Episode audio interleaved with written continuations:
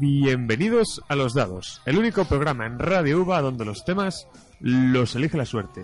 Hoy me acompañan de izquierda a derecha Pablo Núñez, nuestro buscador de waifus, ya no sabemos a qué nivel. Sí, ya no te voy a contestar a este apodo que me has dado, pero creo que voy a crearte uno para ti y vas a ser el buscador de juzbandos profesional. me encanta, está muy guay. Pero de hecho, de hecho hay que empezar a traer más juzbandos a este nuestro programa. En segundo lugar tenemos a nuestro cerveceador casi profesional con grifo nuevo, Álvaro Nieto. Ya, ya no soy abogado, no me presentas como casi como abogado. Hasta que no quemes derecho, no. Bueno, poco a poco. Hasta que no quemes derecho. ¿No te unes? Hasta que no, hasta que no quemes en la facultad, no puedes. Y nuestro cancaneador profesional y presentador de El Tercero de su nombre, Roberto Lagartos. Muy buenas tardes. Soy director del programa. Director y presentador. Bueno, pero director suena mejor. Bueno, yo te lo digo para. Bueno, ¿qué tal? Buenas tardes. Buenas tardes. Hola a todos. Y yo soy vuestro querido presentador, Miguel Barcenilla. Bueno, el querido entre comillas. Querido, bueno, vale, el, que traga. Afable. vale, Álvaro Nieto expulsado del programa. Eh, como siempre, antes de comenzar el programa, explicaré un poco cuáles son, no en tanto las normas, pero sí el funcionamiento, que es que al final del programa anterior tiramos un dado y según salga la cara elegimos uno de los temas. En la cara número uno tenemos videojuegos, en la cara número dos cine y series, en la cara número 3 nostalgia retro, en la 4 la hora del hate, en la 5 tal día como hoy y en la 6 eh, noticias chorras. Al final del programa anterior salió casualmente la hora del hate, o como también lo suelen conocer nuestros queridos oyentes. ¿Saben qué es lo que me saca de mis casillas? Y con esto comenzamos.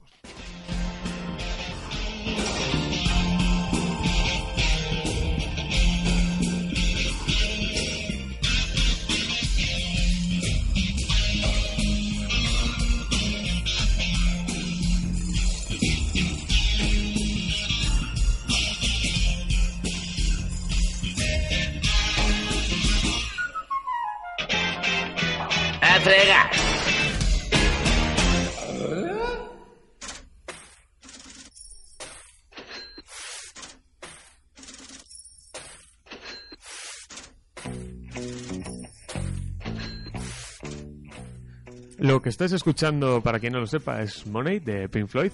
Y es que Pablo nos va a traer hoy un tema del que jetear que va hasta cierto punto relacionado. Sí, en gran parte. Bueno, no sé, la verdad es que no sé para cuánto me va a dar este tema, pero es algo que llevo pensando día durante las últimas semanas y que es una cosa que yo creo que notamos todos, pero pocas veces nos paramos a pensar en ello, que es el hecho de que vivimos invadidos por la publicidad. Yo, no sé si os habéis fijado, pero la publicidad está en todas partes, incluso en sitios que hasta hace poco no se correspondían normalmente con ello, como puede ser en los sistemas operativos, en, en el móvil, en Android, en iOS la publicidad está en todas partes.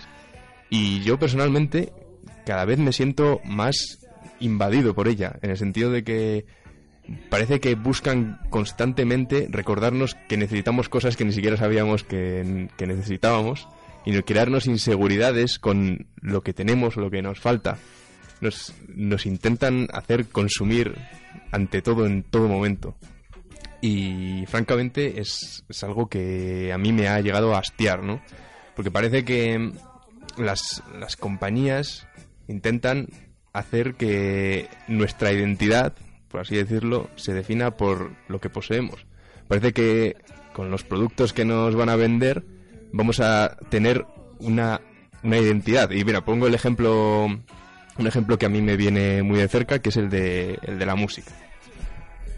Hay veces que parece que para ser un fan de la música tienes que tener una colección de discos, de vinilos o de lo que sea enorme, porque parece que eso significa, en plan, pues mira, yo tengo la discografía de este grupo y eso significa que yo soy muy fan de este grupo y los conozco mucho. Y quiero decir, ¿es necesario eso o no debería bastar con el hecho de conocer la música y poder hablar de ello con otras personas? No sé si me explico esto. Yo, el tema de la publicidad creo que es más que un concepto, aparte de, querer vendernos necesidades que no necesitamos, es eh, una forma de decir, pues, eh, como no tienes dinero para pagar eh, tal versión premium de aplicación o de, o de no sé, o, de televisión, o, tienes que ver los canales y te tienes que tragar la publicidad, pues, pues toma publicidad porque si tuvieses más dinero, pues pagarías para no tener publicidad. No sé si se entiende un poco la cosa, es un poco ese. Sí, ese pero concepto. Es una forma de, vamos, de, de llevarlo por ahí, vamos. Sí, en ese sentido, eso, pero eso desde el punto de vista de, por ejemplo, las compañías que desarrollan una aplicación. Pues mira, tenemos dos versiones, una de para la gente que pague y la otra que financiamos con la publicidad. Pero yo lo que me refiero es a la gente que está haciendo ese anuncio. Las compañías Ya, que nos Pero es que intentan... al final la publicidad es necesaria para tener calidad en los productos. Excepto si es televisión española, que no hay calidad de nada, por eso no tiene. Ya empezamos. Todo el rato metiéndonos con la bueno, la primera A la soflama. mínima excusa. Primera de gratis. Sí que- Y, y vamos, yo creo que la publicidad es necesaria, pero también nadie nos obliga a verla. O sea, tú coges, Bueno, apartas la mirada, eh, quitas el volumen de la televisión, llega un punto en el cual para no ver la publicidad casi hay que taparse los ojos, estamos- ¿no? o avisas a la parienta para que te, para cuando pase la publicidad. Nah, ahora estamos, sí que estamos en un, en un mundo invadido por la publicidad en, en todos los, no solo en todos los medios, sino que es completamente inevitable. Incluso lo que dices tú, pues bajar el volumen, hacer zapping, etcétera. Incluso eso no, no te va a acabar salvando a ningún Sí, pero- de ella y de lo intrusiva e invasiva que es. Que Pablo tiene toda la Incluso, razón. incluso fuera de la televisión, en Sí, nuestra sí. vida diaria, en todas partes tenemos publicidad. Nos la, nos la meten siempre, intentan que consumamos y consumamos y consumamos. Y llega un punto en el cual a mí personalmente me ha hastiado. Estás jugando con el pan de, de los hijos de los publicistas, ¿eh? Te das cuenta que, que quieres prohibir la publicidad Ah, para, Y eso, para eso, que se vayan a- y eso me recuerda a otra cosa. Que hay un tipo de anuncio Sí. que yo odio. Que odio particularmente. Y no sé si, si os sonará ese tipo de anuncios. A mí yo lo llamo el, el anuncio de colegueo. Es cuando una compañía nos intenta vender una imagen como cercana y divertida. Para esos los típicos anuncios chorra que intentan que nos riamos. Porque a mí me parece que es una forma como de pervertir la, la comedia y el buen rollismo, Yo, ¿no? yo más que eso, eh, odio los que tienen canciones así eh, que tararen o que canten en mí- plan lo- los, los propios de la publicidad porque es asqueroso, o sea, es, uf, cuando es intentan purria pura televisiva. Cuando eh. intentan meterte una melodía en, Sí, en la sí, cabeza sí. para Hombre, que ojos... Pero está eso aposta para que, Eso lleva para que te estudios- acuerdes. unos estudios de mercados muy largos con muchas pruebas para llegar a, a lle- a crear esos anuncios que son, lo que dices tú, Nieto, sobre todo, pegadizos pero asquerosos. Sí, porque Pero hay- hay odias una- el hecho de que se te ha metido en la cabeza. Eh, pero revuelvo, es que hay una metodología excepcional. Hace un tiempo una, amiga mía que estudia, pues eso, pues marketing, publicidad, etc- etcétera, un poco me lo comentaba por encima, claro. Dice, luego llegas a las empresas y es quizás lo primero que te enseñan, cómo rápidamente enganchar, si no es por eso, música, por visión, por un eslogan que es muy pegadizo. A mí no me gusta nada, la verdad, y vuelvo a lo mismo.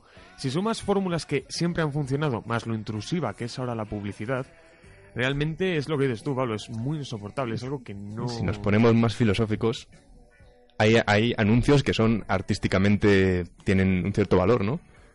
Para mí eso sería como el arte al servicio del mal. De hecho, de hecho, dicen que si comprendes un anuncio de fragancias te convalidan un curso en filosofía. Bueno. En fin, y, y luego eh, es que también hay otro aspecto de la publicidad y es que a la propias, a las propias empresas de publicidad les conviene más pagar multas por exceso de publicidad que, que no por defecto. O sea, como en las cadenas de televisión, creo que está fijado en media hora o por ahí. ¿Cuál, cuál? Cada, o sea, Pero cada, eh, cada ahí, te, ahí te confundes en un detalle. No es a los anunciantes, sino a, No, las, a la ca- a las cadenas. a las cadenas, perdón. Le sí, salen- le sale más Recojo rentable. cable. Y luego me, me acuerdo cuando para saltarse ese límite inventaron el concepto de programa patrocinado por X producto. Ya. Pero ahí los anunciantes tenían que pagar un plus bastante interesante, ¿eh? Cuando patrocinaban. Sí, pero quiero decir, es una forma de... Sí, sí, es de esa forma de meter... Echa la ley, echa la trampa. Sí. Lo- el concepto alegal, que es muy Meter divertido. publicidad en- antes del tiempo. O sea, eso es lo, lo más lamentable que hay. Sí, para, para segmentar los informativos. A mí siempre me ha parecido bastante bestia. O meter publicidad en medio de un diálogo de, de una serie porque nadie controla en qué momento la estás metiendo. Bueno, eso, eso está regulado, ¿eh? El tema del product placement creo que es. Sí, el que está regulado y tienen unos límites que, que tienen que cumplir. Hombre, que estemos aquí en un medio de comunicación hablando de, del problema de la publicidad, ¿no? Yo creo que está bastante mal porque... Es que aquí no hay publicidad. Nosotros, No, claro, el problema es que no la tenemos. Claro. Si, si los medios de comunicación viven de la publicidad y qué lástima, ¿no? Que estén las cosas tan mal que los medios tengan que recurrir a otro tipo de, de financiación porque la tarta publicitaria es la que es. Y decías tú lo de televisión española. Pues igual le convendría cambiar esa, esa, vamos, esa modificación que tienen y permitir otra vez la publicidad. para televisión española, porque ahora mismo están repartidos entre dos o tres y, y está mal. Pero bueno, con todo y con eso, Cárdenas tiene un programa caro todos los días, ¿eh? O sea, que Pues eso- tenemos esperanza de lo- entrar en televisión y eso española. lo pagamos tú y yo. No, no, a mí me parece, me parece muy bien que, que la pública tenga lo que quiera, porque si no el dinero está para eso, ¿no? Pero hombre, la publicidad es verdad que, sobre todo la, la invasiva, esta que decías, la que te llama a las 4 de la tarde para decirte, oye, que si quieres la tarifa del fin, de no sé qué, te dice, mira, déjame en paz, coño, que ya tengo yo suficientes vías para buscar la tarifa que me gusta, ¿no? Pero sí, ese es el, peor, el mayor de los problemas. Sí, ojo que yo, yo no he hecho la culpa a las cadenas de televisión que tienen que vivir de algo, ¿no? Yo, digamos, a mí va más allá. Yo lo que detesto son las compañías que nos intentan vender. Sobre todo las compañías telefónicas, que te llaman a deshoras. Ese tipo de publicidad ya Publicidad. debería ser pena- penada por la ley. Acoso. Sí. No, está- no estaría nada mal, ¿no? Llegar a- a- al juzgado y decir, "Pero quiero denunciar por acoso a Movistar porque me han llamado a las 4 de la tarde y me han despertado pues- de la siesta. Pues estaría bien. Pues hay miles de quejas de andaluces porque han sido despertados de su siesta. A- el, el 50% de la población ya les has jodido la siesta. Y ahora vamos a, a pasar quizás de, de tema con una, una canción bastante relajante.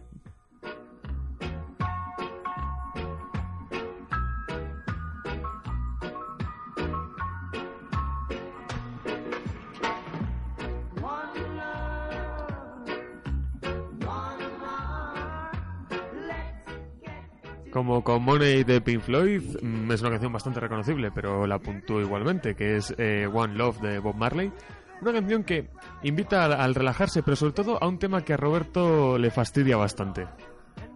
¿El qué? No sé, tú sabrás desde que vas a hatear hoy. Ah, ah, ah, vale, vale, sí, perdona. Iba a decir, no te estaba escuchando, Te es verdad. te no estaba confisco el móvil, ¿eh? No, no, sí, hombre, lo que faltaba. No, bueno, es que, no, ve- vengo cabreado hoy, la verdad, porque es un tema que a mí me, me fastidia mucho. Y es el tema de la, la pasividad, ¿no? Nosotros es verdad que estamos aquí en una radio universitaria ahora mismo. Y ayer teníamos el programa, bueno, es verdad que, que dirijo, presento y patatín patatán. Y es complicado, ¿no? Porque al final, cuando tú te quieres dedicar a esto, pues sabes que tienes que echarle mucho, mucho tiempo, muchos billetes, iba a decir, muchos billetes. no. Mucho tiempo al principio y es verdad que el resultado es más bien poco, pero bueno, sabes a lo que te expones, ¿no? Sobre todo cuando vienes a este tipo de, de emisoras. Y, y me molesta eso, ¿no? Claro, al final, me- fíjate, me decía una compañera, ¿Y, qué tal lo llevas? Porque yo tengo un estrés después del, programa tan feo y tan bochornoso que hemos tenido. Digo, pues oye, ya tengo experiencia. ¿Qué quieres que te diga? No es la primera vez. Los que están aquí me, me conocen que ya cuando hacíamos radio ahí en Palencia, pues pues había días que eran un puto desastre, todo hay que decirlo, ¿no? Por, el- por lo que sea, por el tema técnico, por el, por el invitado, no sé qué, que, que falla. Sobre todo es verdad que el tema técnico poco puedes hacer, porque si no, no tienes mucha idea. Pero y a mí lo que más me duele es eso, cuando, cuando se hace el ridículo con, con la gente, ¿no? Que, que viene un invitado con muchas ganas y, y ayer hicimos un poco el ridículo, pero bueno. Es que es una cosa yo creo que está instalada, ¿no? Lo de la pasividad, lo de no hacer nada. Y sobre todo cuando te, te quieres dedicar a esto. O sea, ¿cómo es posible que no esté aquí Juárez? Sergio Juárez. El señor, el señor pasivo. Dice, ya vendré, dice, ya vendré un día. Claro, dice, chico, vas a venir aquí como si fueras el, el locutor O estrella de la Anguita, radio. Anguita tiene más Anguita delito ahora porque está tiene- en la COPE y ahora no está tiene aquí. Ahora cree que Bueno, tiene pero caché. ese- Haciendo las ese, estas. por lo menos está haciendo algo. Nunca lo tuvo, o sea que... Me hace bueno, gracia tampoco- eso, ya te digo, la- sobre todo si te quieres dedicar a esto, vale que igual te gusta más el tema de escribir o, bueno, la televisión es más complicado porque no hay ni, ni estudio aquí donde vas a... Ya, ya, ya lo verás. Pero no, no, no, te quiero decir que esta posibilidad que tenemos aquí de venir, que bajón no con esta música, no tiene nada que ver con lo que estoy hablando. No, es, eh, va, va con el carácter Con el rollo de la pachorra, ¿no? El, el, Claro. el, el, el, el cantante pachorra, la figura del pachorra. Vale, vale, si tú lo dices. Pues nada, no, eso que me, que me molesta sobre todo, ya te digo, el, el tema de la pasividad. Y además creo que es algo contra lo que no se puede combatir, porque al final hay gente que sí le pone muchas ganas eh, y otros que no. Pero el tema del pasotismo, lo- el peor pasotismo que hay es cuando a ti te demuestra la otra persona, o sea, te da, tra- se- te da trabajo, te está tal, y tú no le correspondes de buena manera. Eso es el peor pasotismo, porque si todavía tú no hicieras nada, pues, pues se entiende que hay pasotismo. Pero Sí, hay un- si tú trabajas y la otra persona no te lo devuelve, pues entonces, ese es el- vamos, para mí es el peor pasotismo. Hay, hay un tema que, que demuestra un poco la disposición de la gente, ¿no? Que es cuánto estás dispuesto a, a sacrificar, entre comillas, de tu comodidad. Si tú vienes, por ejemplo, vosotros, todos, cuando venís, no solo venís a hablar y ya está, hay un trabajo previo que algún día, si hacemos un making of y lo explicamos, vamos a ocurrir a media España, pero bueno, Pero ve- venís, venís, Más todavía. incluso más. Pero hay un A trabajo nuestro oyente le vamos a Ya aburrir. tenemos, ya tenemos plaza en lados. Exactamente. Pero tenéis un... ri- para dormir a los abueletes junto a la vuelta ciclista. Pero venís y hay un trabajo previo y cumplís y hacéis las cosas. Y es verdad que hay pasotismos que dices, oye, necesito que me traigas esto o hagas esto. Y es como, vale, ya lo haré. O directamente un no. Y es como, no vas a sacrificar esa mínima comodidad tuya por ya no hacerme un favor a mí o no, sino por hacer tu trabajo. Y es verdad que hay momentos que, que no puedes. Sí, el problema que veo yo es. eh, el peor pasotismo para mí es la falta de compromiso. En plan, si te- tú te comprometes a hacer algo, como yo que sé, puede ser, por ejemplo, colaborar en un programa de radio, pues lo mínimo es, es hacerlo al 100%. No, no, no vengas a medias. Porque eso, para, mira, para eso es mejor que me digas, pues mira, no, no quiero hacerlo, no tengo ganas, no cuentes conmigo, ¿vale? Pero no. La cosa es, es, joder, si te han invitado y tienes la oportunidad, porque la verdad es que esto es una oportunidad que no tiene todo el mundo, joder, pues eh, sé consciente de, del privilegio que tienes y dalo todo, ¿no? Pues yo mi sencillo me la he preparado esta misma mañana, o sea que... Pero te la has preparado, que es algo. Ajá. bueno, pero a, a destiempo, vamos, no... No, yo va un poco en la línea de lo que decís, es que si no, no hay, o sea, si tú ofreces y no hay respuesta del otro, pues, y le pones medios y... eh, entonces, ¿para qué te medio implicas? Para eso no vengas, o sea, para hacer hueco en la radio, y, no... y ya no aquí, ¿eh? que eso se aplica a todo. Que quede Sí, claro, no, no parezca que estamos simplemente matizando en plan de no, los que vienen a radio no hacen nada. No, no. En general, en la vida, los que no hacen nada. Al final hay que hacer aquí un casting, ¿eh? Para ver quién pasa para la radio Por supuesto. en los programas. Ojalá. No, vamos a ver, hombre, yo pensaba que te habías preparado alguna pregunta, ¿ves? El director aquí que no... No, no, pero esto no es una entrevista. No, debería, claro. debería. No, esto a es ver, una crítica el, hacia el ti. tema, el tema es que yo, por ejemplo, que no tengo ninguna gana de estar aquí hoy, pero, pero aquí estoy, ¿no? Se nota. Que yo que sé, es que al final el pasotismo también tiene que ver con todo en la vida. Yo que sé, con las amistades, por ejemplo. Las amistades es como una planta. Si no la riegas y la cuidas todos los días, pues al final se, se acaba marchitando, ¿no? Mira, qué, qué bonito me ha quedado esto. Sí, sí. Nos ponemos a o el filosofar. tema de las relaciones, joder, si es que hay gente que no se quiere quedar soltero solo para tener que evitar decir, joder, otra vez tengo que empezar desde la casilla número uno, ¿no? Y es que es el pasotismo, no te iba a decir si te ha pasado, no, no me lo cuentes, ¿no? Pero es que es verdad, al final todo tiene que ver con eso y, y nos entra la prisa por, por estar siempre metidos en una dinámica, oye, pues hay veces que hay que, que hay que echarle ganas, ¿no? Y hay que hacer cosas diferentes. Y a mí esto, ya te digo, me, me, cabrea muchísimo. O sea, yo ayer estaba muy enfadado, porque es verdad que al final, si, sobre todo si hay mucho trabajo de por medio, pues hombre, mm, es donde duele. Y, y yo qué sé, ya te digo, al final, Hombre, si hay si mucho... te dedicas a esto y tienes ganas... Si hay mucho trabajo, te da rabia de otra manera. Pero si no hay nada de trabajo, te lo esperas y es como. Hmm, No, pues es que, mira, ya por, por entrar ya en tema muy, muy particular, que me decía este señor, tienes que traer un guion. ¿Para qué me voy a preparar yo un guion de cuatro o cinco páginas si yo luego vengo aquí y no tengo respuesta? Pues no, yo me lo preparo para mí en el móvil, que yo no tengo ningún problema. Yo mm, llevamos 200 años haciendo esto, coño. Y es que, por ejemplo, la clase le hemos dado seis meses. Y vamos, no lo, no lo digo para que me escuche nadie ni porque no me va a escuchar nadie. Pero Eso Sí, al menos una persona. te no, no, pero es que es verdad, me decía Barce, tienes que odiar algo. Digo, Pues es que yo lo que odio ahora mismo es esto. O sea, el- Pero ahí estaba. No es que tengas que odiar algo. Siempre he matizado cuando hacemos, cuando coincide este tipo de programa es todos aquí odiamos como poco 10 cosas. No, solo digo. Como Joder, poco. solo 10. Y, y a raíz de ahí puedes hablar de muchas de ellas. Obviamente, pues odiamos muchas en común. El pasotismo de la gente, la vagancia, pues quién no odia eso en general. Pero eh, al final es, es todo volver a lo mismo, ¿no? Ese, ese mínimo esfuerzo y ese... Pero sa- ¿sabes lo que, a mí me, lo que a mí más me fastidia? Es el tema de, ojalá tuviera yo una bola de cristal para saber cómo van a ir las cosas en el futuro. Fíjate, venía yo escuchando a, a Julio Otero en, en Onda Cero y decía, nuestra compañera Julio Otero, Mis, mis, de Onda Cero. Y, y le decía, estaba hablando con Lorenzo Caprile, que es el, bueno, uno de los diseñadores más famosos, el que le hace los vestidos a, a la reina, a tu reina Leticia. No, mi nieto. yo, yo no soy re- eh, monárquico, ¿eh? O sea, me, me digo. Ya, No, ya, y ya, le- Yo soy burgués, pero apátrida, ¿eh? bueno, claro. Además, ahora más burgués. Pero bueno, eres de la, de la patria de Moderdonia. Sí. Eso sí, eres eh, ciudadano fronterizo. Sí, Eso. eh, nada, tú lo mantienes cutre todo, no te Y- preocupes, y- un keep it cutre. Y fíjate, le venía agradeciendo un poco que le descubrió en el mundo de la comunicación ahí por el año 2006 o así, cuando volvía, creo que volvía a Onda Cero, Julio Otero. Y, y tuvo una época que se marchó y luego volvió. O sea, lo que te quiero decir es que a mí me hace mucha gracia que nosotros eh, ojalá dentro de pocos años vamos a estar ahí, vamos a estar en la pomada, vamos a estar en los medios y luego yo me tengo que acordar, me decía un compañero en, en- en la barra de periodismo del TP, buena barrita por cierto, me decía, coño, si es que no podemos enfadarnos con ningún compañero de clase porque yo no sé si va a tener suerte en el futuro, o yo mañana me acuerdo de Pablo y tal. Pues porque me hace falta, lo que sea, un experto. Y ese tipo de cosas al final son las que te, te desmoralizan, ¿no?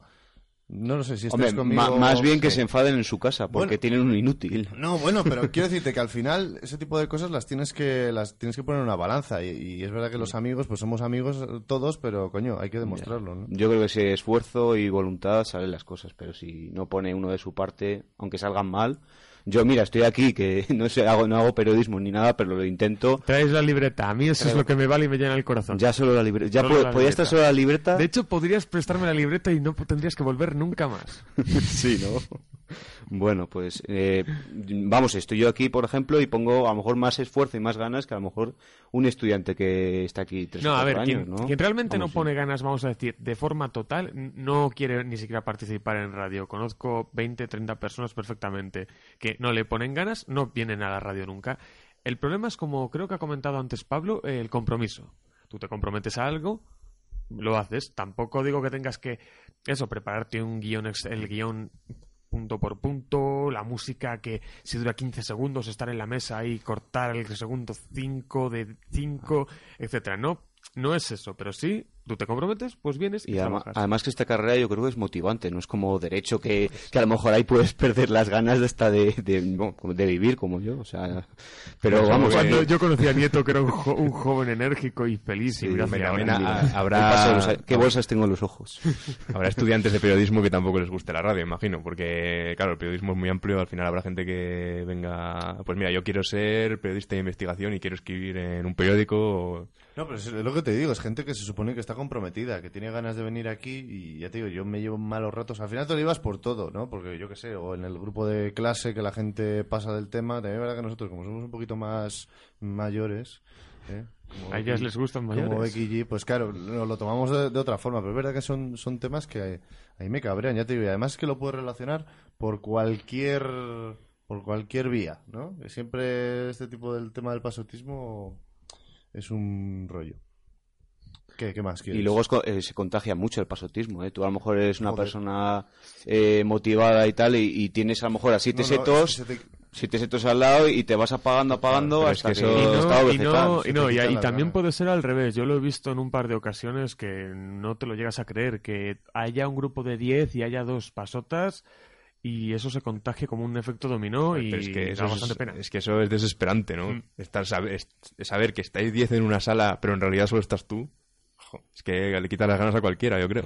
Conclusión, que vengan borrachos o drogados a la radio. Bueno, Ya está. hemos venido borrachos a esta radio, ¿no? A Pero esta algunas radio no, pero A hemos estado en Y, plan... y sorprendentemente la gente deja de hablar igual. ¿No te acuerdas del famoso? Bueno, no podemos dec- ahora podemos decirlo porque no está aquí ahora. Pablo. Pero un día que acudió Pablo, no Núñez, sino el otro. El otro Pablo. Y efectivamente invitado- se, se, invitado. se- se empezó a apagar como una vela. O sea, según iban bajando los cubatas, se, se apagó. Y a, caer- y a caerse de la silla. Cayó de la silla. No, ese fue Manuel. Ah, ese No, fue no, Manuel. ese Fue fue Manuel, Manuel, sí. Manuel, Pero sí. esta, esta, estas batallitas un día hay que, hay que, traer, hay que traerlas... Hombre, fíjate, por ponerle ya... No sé si quieres cerrar ya, imagino que Sí, quieres qui- cerrar. remata- remata con lo que quieras pues, decir. Quiero, quiero rematar con una cosa muy bonita, que es que fíjate, nosotros, bueno, incluiría a Pablo también porque es de la familia, ¿no? Pero ¿hace cuánto que estábamos en la, en la otra emisora haciendo programas? Y qué bonito que ahora por fin pues nos hemos reencontrado. Cuatro años, una cosa así. Cuatro años, sí. Me hace el cuatro con, como si estuviéramos en, en primaria. Pues sí, igual una cosa así. Y qué bonito, ¿no? Que nos hayamos podido reunir después de tanto tiempo, ¿verdad? Y sigamos en este ambiente. Venga, Qué- mus- qué música de violines. qué bon- Navidad, y qué ¿verdad? bonito, qué Venga. cookie. Ah, toma ¿Cómo- por culo ya. Nieto, Ya no te quiero- no te quiero ver ¿Cómo- más. cómo- Nieto, cómo tú lo dice que cookie- qué? Vete a la mierda. Vete a la hombre. mierda, hombre. Tú, Nieto, tú y lo cookie iros a tomar por culo. Y ya con esta nota final de, como siempre, criticar a Nieto de gratis, quiero saber, Pablo, qué temazo nos traes hoy. Pues mira, hoy, hoy como he venido muy misántropo, he traído una canción de un grupo que no es precisamente fácil, pero, pero bueno, esta en particular no es de las más difíciles, que es Swans. Es un grupo de rock experimental que ha abarcado muchos géneros y ninguno de ellos fácil de escuchar. Pero bueno, esta canción se llama Love of Life y es de las más cortas que he encontrado porque ayer me echasteis la bronca porque las, canciones que traigo son muy largas.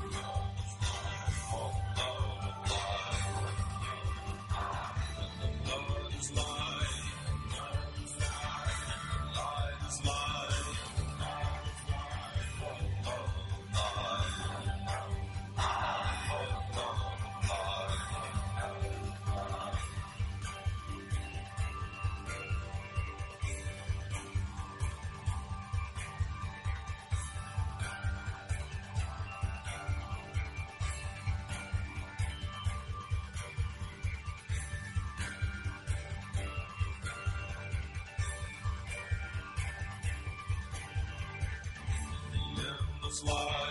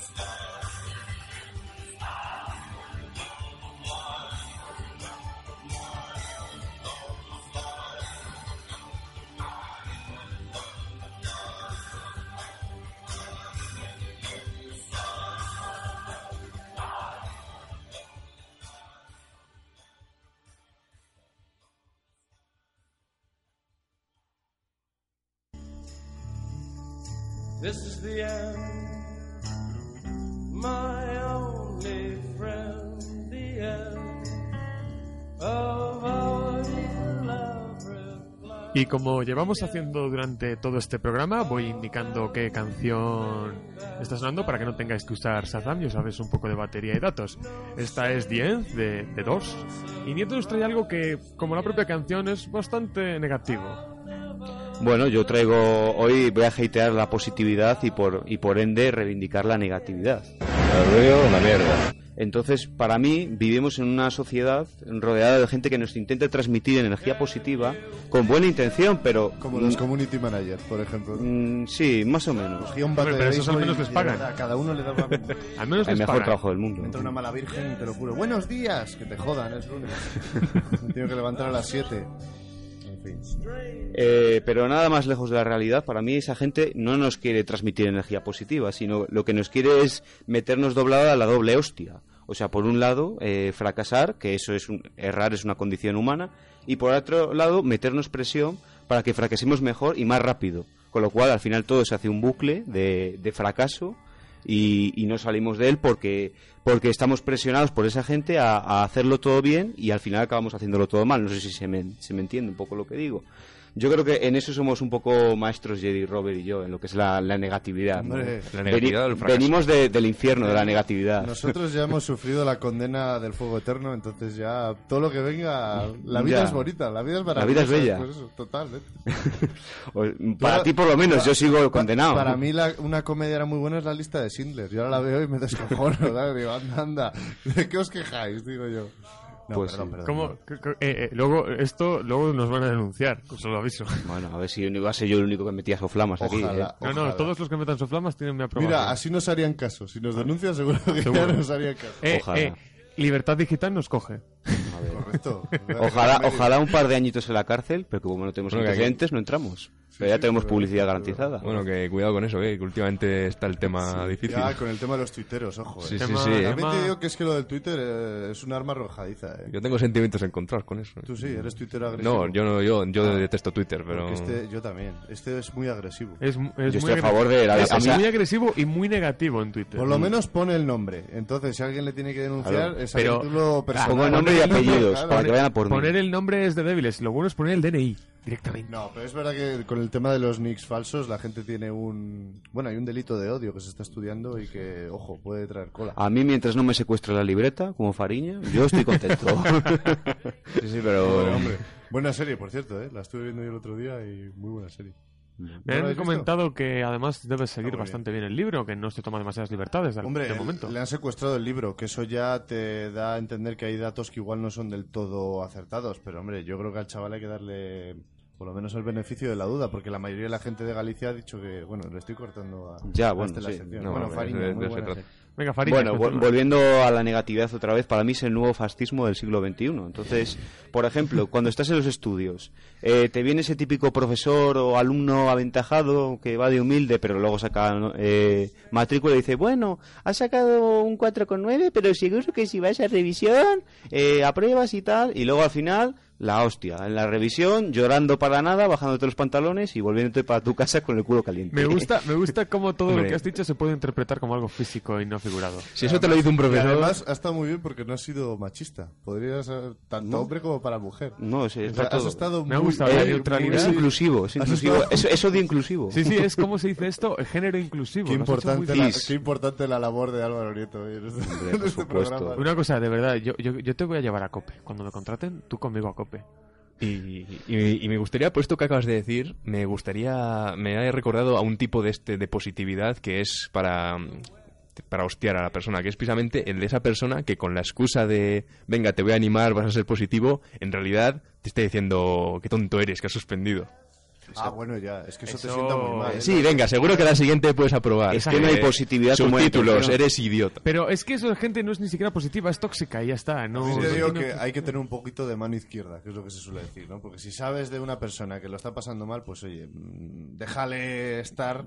Mira, yo solo sé que si suspendo un examen, lo último que quiero es que venga un Claro, tío claro, diciendo, venga, seguro que la siguiente lo Oh, saca. ¿qué tal? ¿Qué tal? Pues mal. ¿Qué tal la o- carrera? ¿Qué Para mí hay una, hay una que es una versión de la que dice Robert que es la peor, que es la de te preguntan por ti para que les preguntes por ellos. Es ¿qué tal? Sabiendo además la nota que has sacado, que no es que es ¿qué tal? Pues mira, he sacado un tres y medio.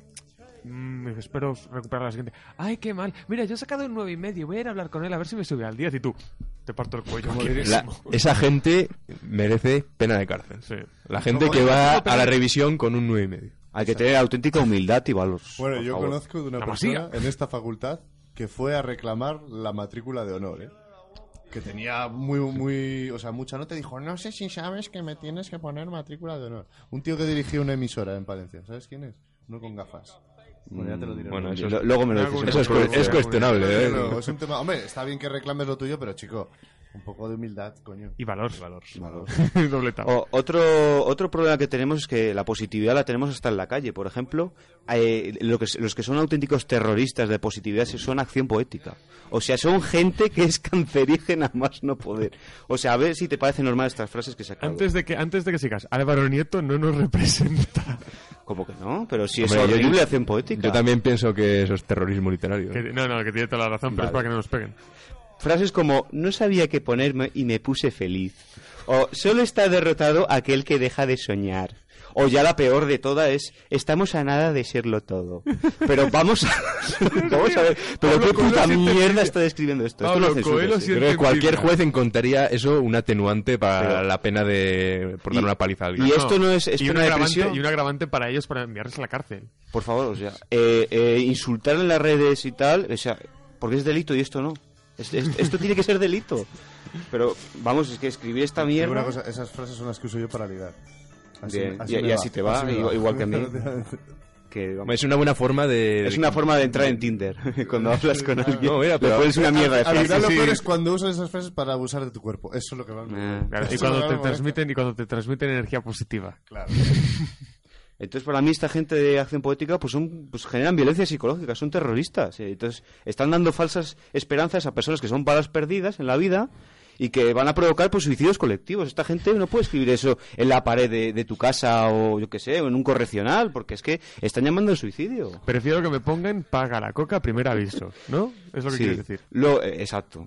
Eh, hay que ser directo con lo negativo. Entonces, por ejemplo, ya lo peor de todo es el postureo cookie. O sea, por ejemplo, en, en las redes sociales, en Facebook Instagram, esas parejitas que sonríen ahí entre dientes, pero que luego detrás de las cámaras, pues ve- ves que, vamos, eh, los- si lo sabes y, y eres una persona eh, cercana a ellas, pues eh, te estás riendo de esas espaldas porque él es un cornudo y ella es una mantenida, por ejemplo. Entonces, "Ey, estamos aquí en el Starbucks a, a yo que sé, a, a tomar el cafecito con mi novio que me que, que es muy cookie y, y muy genial. Por culo. Que le estás engañando o os estáis engañando mutuamente. O sea, ¿qué, qué queréis demostrar haciéndose esa fotito o ese Insta Stories ahí en ese lugar cookie o, o bonito en París o donde sea? Que no, que, que tenéis una vida de mierda, pues como la nuestra, asumidlo y Pero reivindicadlo. ellos, ellos lo saben también. Bueno, Exactamente, una ellos cosa, lo Yo he saben. visto Insta Stories, ya solo falta un Insta Story en un cementerio. Porque yo les he visto ya en el hospital, que eso ya es como. Es muy- aquí- es muy aquí- grave, Aquí, ¿eh? Pero- aquí en urgencias. Pero, por Sí, ejemplo, los hemos están, están autorizados a hacer Insta Stories eh, en los cementerios. Ahí les Pero ya están pagando el peaje, pero si estás en urgencias, coño, no subas una Insta Story. Cúrate o algo, no sé. A, a eso voy a lo siguiente. En el mundo de la salud es lo peor que hay en la positividad. Pero eso la culpa la tiene Manuel Torreiglesias, que creó una legión Bueno. de, de positivistas. Bueno, pero merece el respeto solo por las frases. Sí. referente. Le salvamos, le salvamos, pum, es un referente. pum, pum, Y, y míratela, y tócatela. ¿Puede uno currarse estas ganas de hacer el amor? Entonces, en el mundo, en el mundo de la salud, para mí ser positivo, pues al- alargar la, la agonía de, de una persona que está desahuciada en vida. Vamos a ver.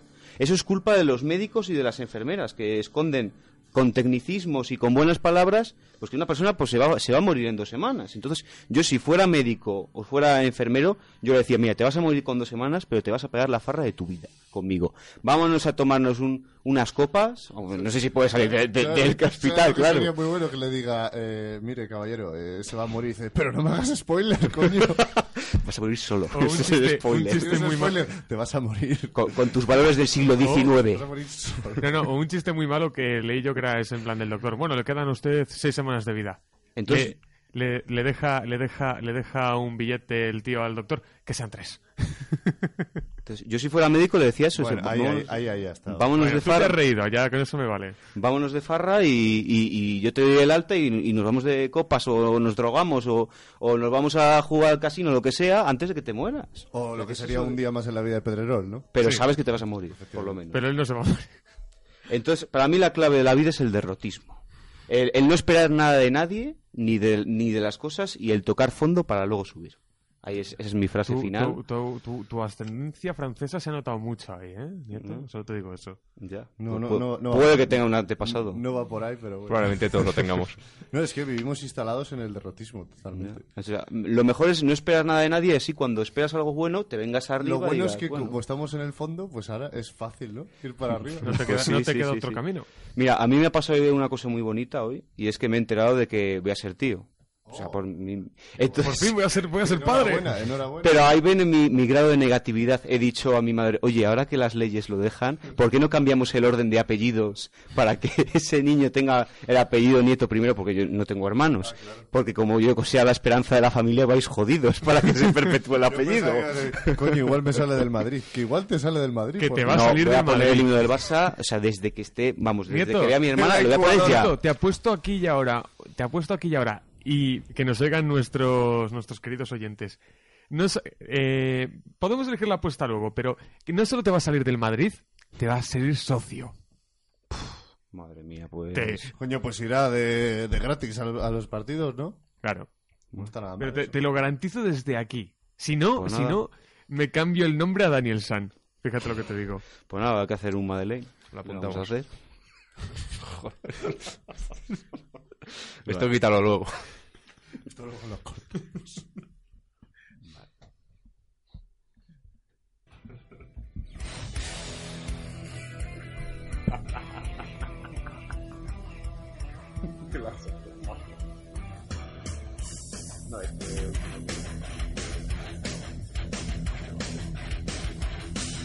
Eso lo deja. Bueno, no. Ya veré.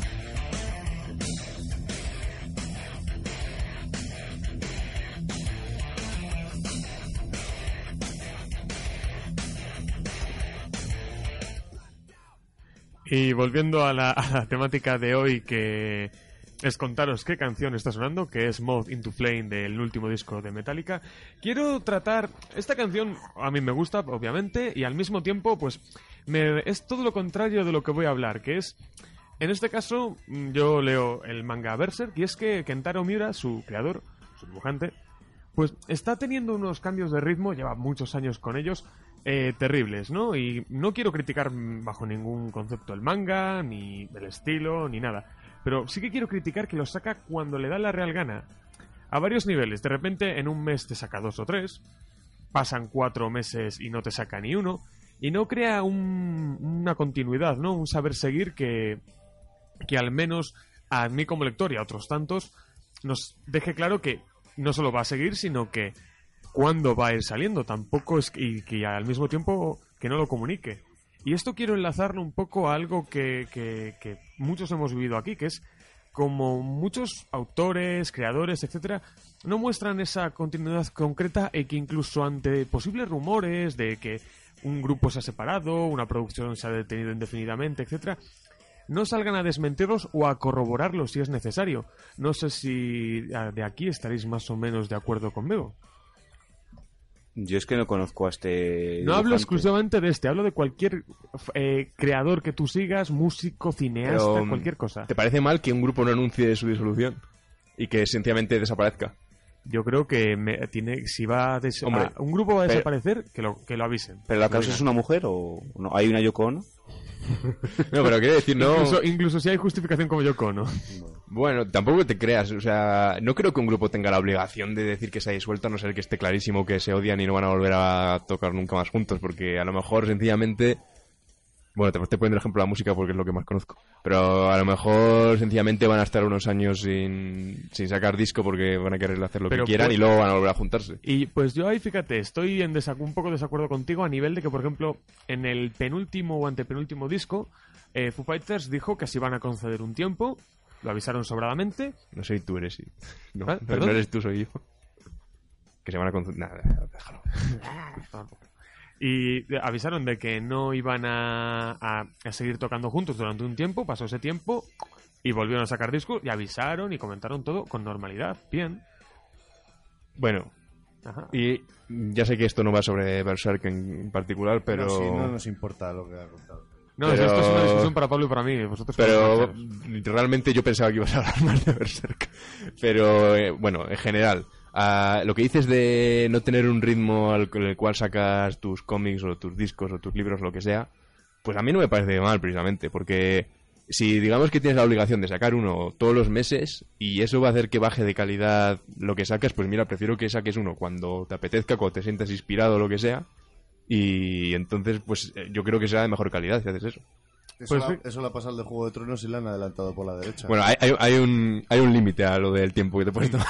Pero mía. fíjate, si tú sabes que tardas, yo que sé, entre dos y tres meses para hacer algo, pues di que cada cuatro meses sacas, un- en este caso, un tomo y te das a ti un tiempo para trabajar tranquilo y trabajar bien, pero a mí me das una fiabilidad de que cada cuatro meses tengo X, al igual que un disco, por ejemplo, tú me dices, mira, nosotros somos un grupo que estamos muchos años de gira, yo que sé, seis años de gira, por ejemplo, y luego estamos dos años haciendo un disco, de tal manera que cada ocho años aproximadamente sacaremos un disco y además pues vamos actualizando cosas, vamos comentando, etcétera.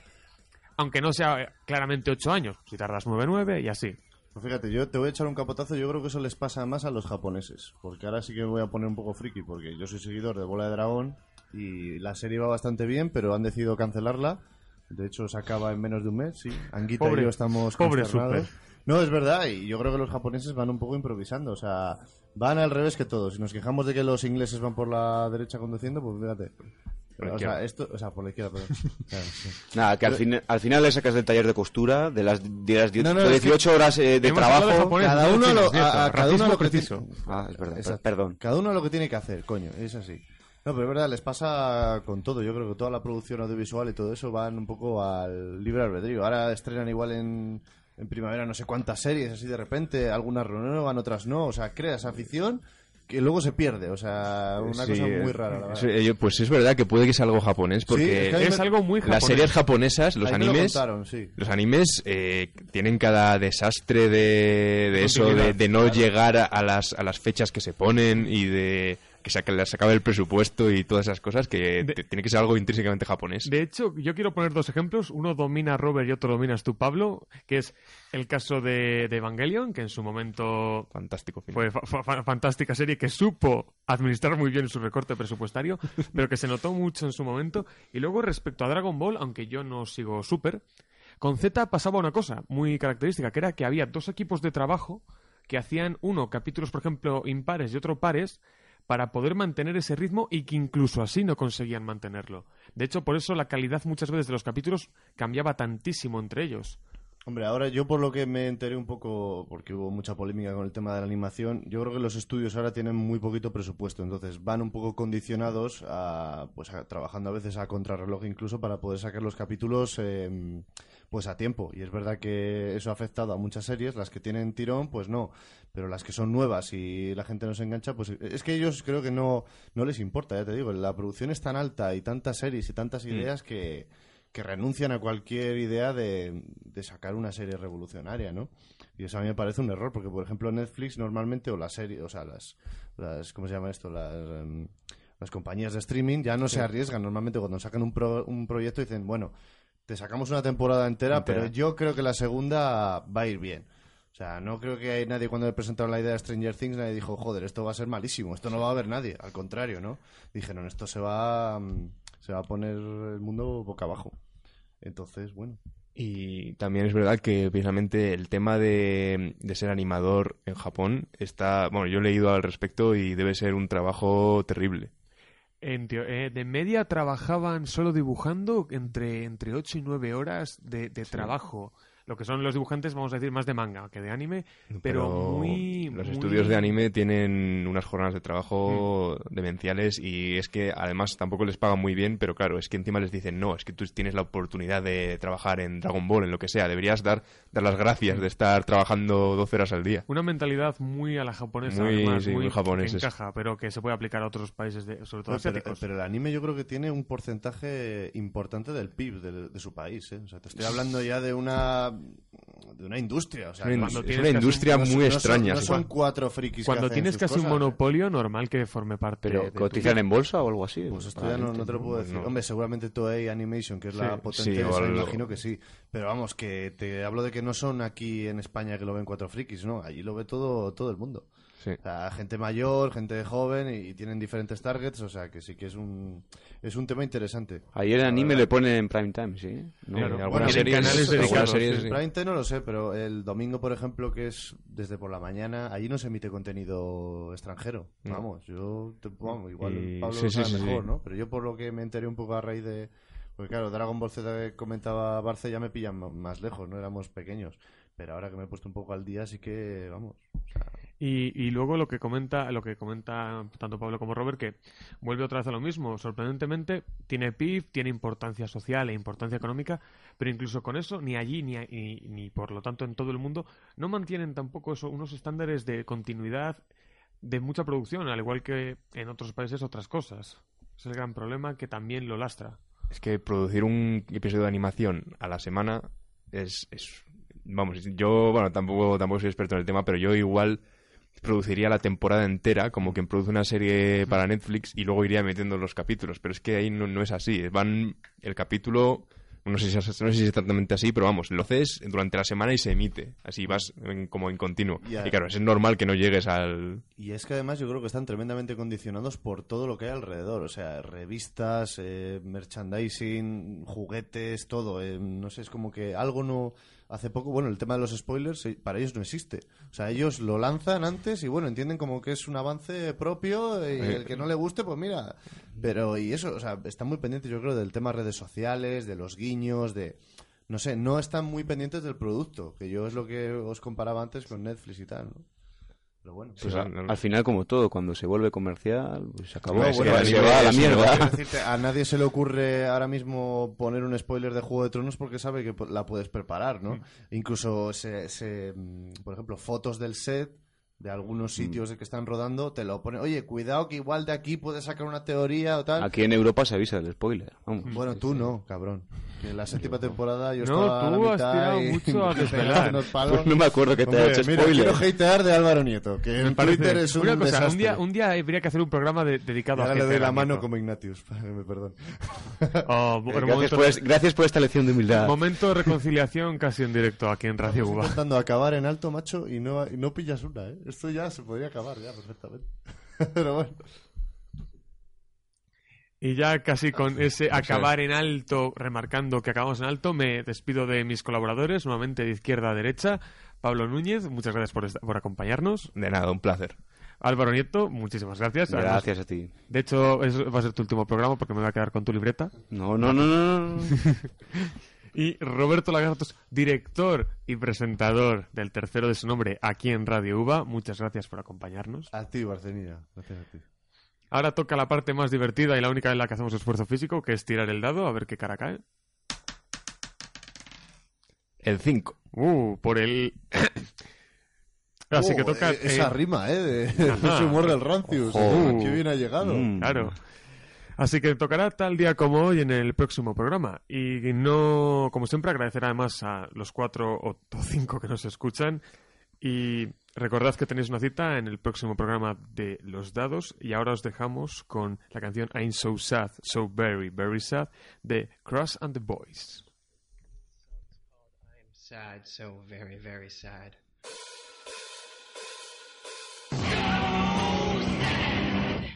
Thank you. This next one's called We Hate You, Please Die.